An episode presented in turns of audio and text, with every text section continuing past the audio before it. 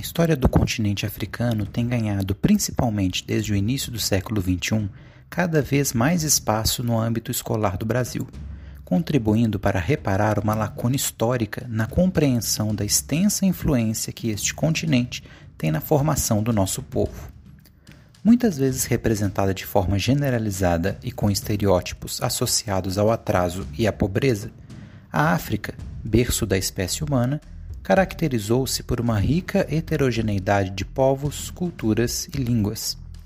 Além dos relatos de estudiosos muçulmanos, como Al-Bakri e Ibn Battuta, e da cultura material preservada, uma fonte preciosa no estudo da África são os griots, sábios contadores de histórias e transmissores da cultura oral de uma geração para outra em comunidades tradicionais, considerados verdadeiras bibliotecas vivas.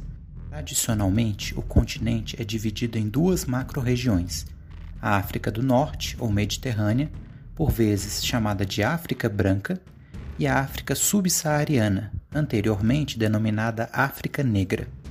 Essa divisão segue, grosso modo, as posições geográficas, especialmente em relação ao deserto do Saara, e critérios de predominância étnico-racial, apesar de hoje os termos África branca ou negra serem cada vez mais criticados. Na antiguidade, a África foi berço de civilizações poderosas como Egito, Cartago, Cush e Numídia.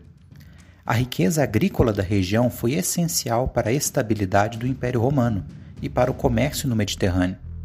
No século VII, a expansão árabe rapidamente ocupou os territórios ao norte do Saara, promovendo mudanças no padrão étnico, na língua e na religião desses espaços, com a adoção do islamismo. As populações árabes que povoam a região do Maghreb, como é chamada a parte mais ocidental do norte da África, receberam o nome tradicional de mouros. Já os berberes, conjunto de grupos seminômades que habitam o deserto do Saara, do qual fazem parte os tuaregues, por exemplo, foram particularmente importantes nesse processo de islamização do norte da África e na organização das redes de caravanas que atravessam o deserto. Seu conhecimento permitia que comerciantes árabes saídos do Marrocos ou da Argélia conseguissem chegar ao rio Níger, onde importantes cidades mercantis se localizavam. O uso do dromedário como meio de transporte e de carga foi fundamental, assim como o emprego de objetos como os búzios como meio de troca nas transações. Pelas rotas transsaarianas circulavam mercadorias como o sal, o marfim e principalmente o ouro. Até o início da Idade Moderna, as ricas minas auríferas da África Ocidental supriram a Europa e o norte da África com os metais necessários à cunhagem de moedas. A importância deste comércio foi tão grande que nesta região surgiram alguns dos mais prósperos reinos e impérios do mundo de então.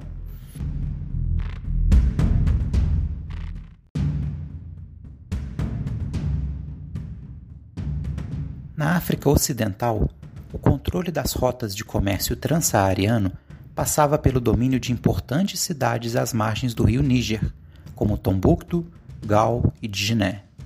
Além de entrepostos comerciais, essas cidades se tornaram centros de difusão do saber através de suas escolas islâmicas. Todavia, o processo de islamização da África Ocidental não eliminou as religiões tradicionais, em especial de cunho animista e ainda muito presentes em diversas comunidades. O primeiro dos reinos da região foi o Império de Gana, palavra que significa chefe guerreiro, o título de seu soberano e cujo território não se identifica com o atual país homônimo. Surgida no século VIII, Gana atingiu o auge de seu poder no século X, estruturada hierarquicamente como uma nobreza e famosa por suas minas de ouro, destino de muitas caravanas vindas do norte. Toda essa riqueza, porém, atraiu o ataque de mouros no século XI, e Gana cedeu seu domínio a uma nova monarquia, o Império do Mali. Fundado por Sundiata Keita no século XIII, o Império do Mali foi uma das maiores expressões da chamada cultura malê ou mandinga. Seu imperador, sob o título de Mansa, e a nobreza eram muçulmanos e dominavam uma população ainda largamente animista. Em seu auge no século XIV, tornou-se célebre a peregrinação do imperador Mansa Musa a Meca. O séquito do monarca levou uma quantidade tão grande de ouro que disparou a inflação nas cidades por onde passava.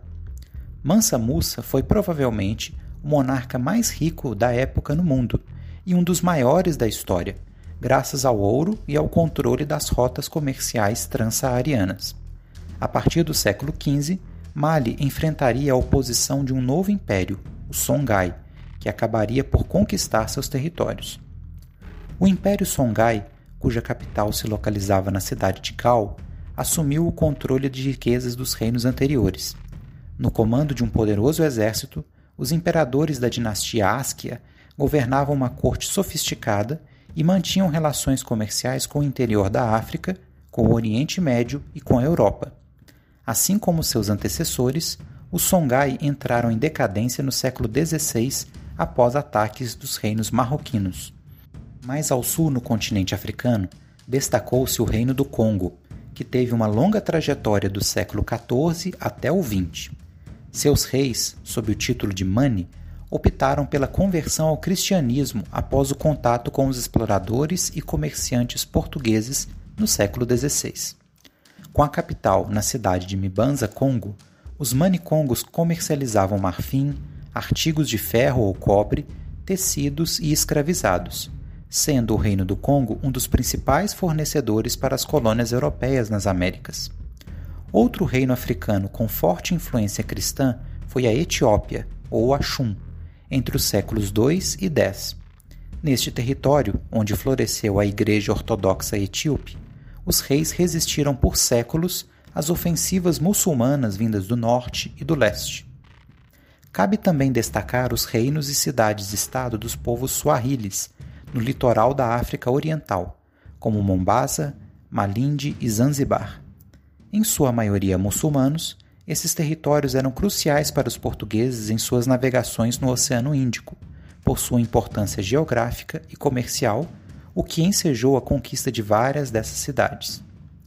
Continente rico em recursos naturais, a África se tornou um espaço onde o tráfico de escravizados alcançou números elevados, tanto internamente quanto para outros continentes.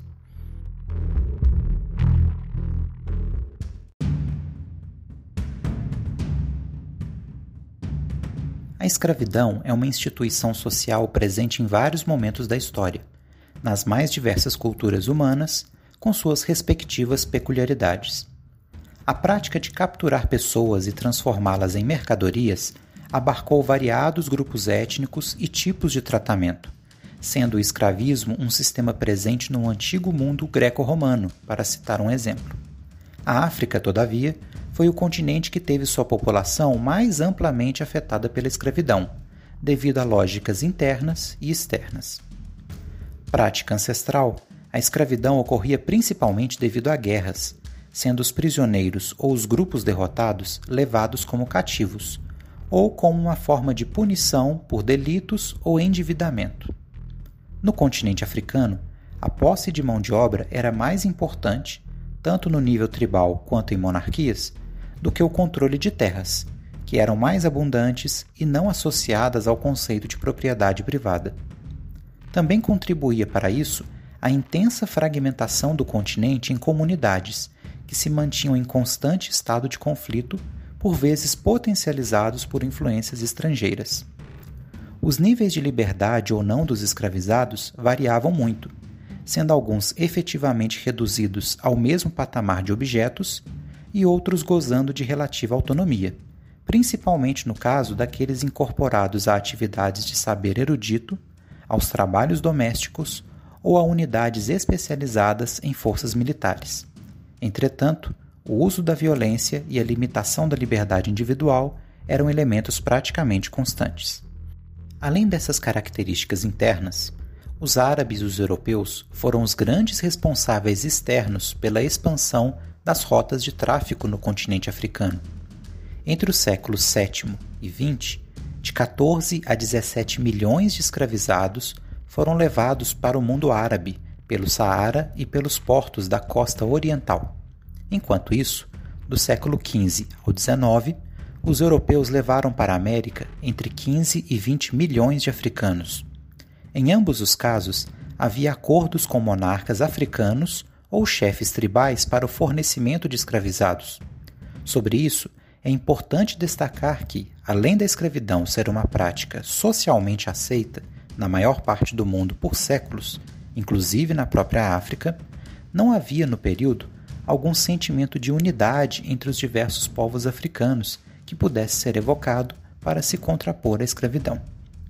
Nos territórios árabes, os escravizados eram utilizados principalmente como trabalhadores braçais, domésticos, soldados e concubinas. Inclusive, a proporção de mulheres escravizadas era bem maior no tráfico árabe do que no europeu. Alguns poucos chegavam a importantes cargos, como emires, por exemplo, dispondo de prestígio e relativa liberdade. Porém, em sua maioria, estavam submetidos a uma dura rotina de trabalho e sobrevivência. A escravidão na África expandiu-se exponencialmente com a chegada dos europeus, iniciada com as navegações portuguesas durante o périplo africano. A partir do controle de portos na região da Guiné, ou Costa da Mina, de Angola e de Moçambique, os portugueses desenvolveram um intenso comércio de escravizados, sendo rapidamente seguidos por outros povos europeus, que visavam obter mão de obra para as colônias americanas. Em geral, os agentes europeus estabeleciam acordos com chefes locais para a compra de escravizados em troca de mercadorias como armas de fogo, tecidos, tabaco ou aguardente. Os africanos capturados eram transportados em péssimas condições nos navios negreiros, por vezes apelidados de tumbeiros, denotando a elevada mortalidade de pessoas no processo de transporte.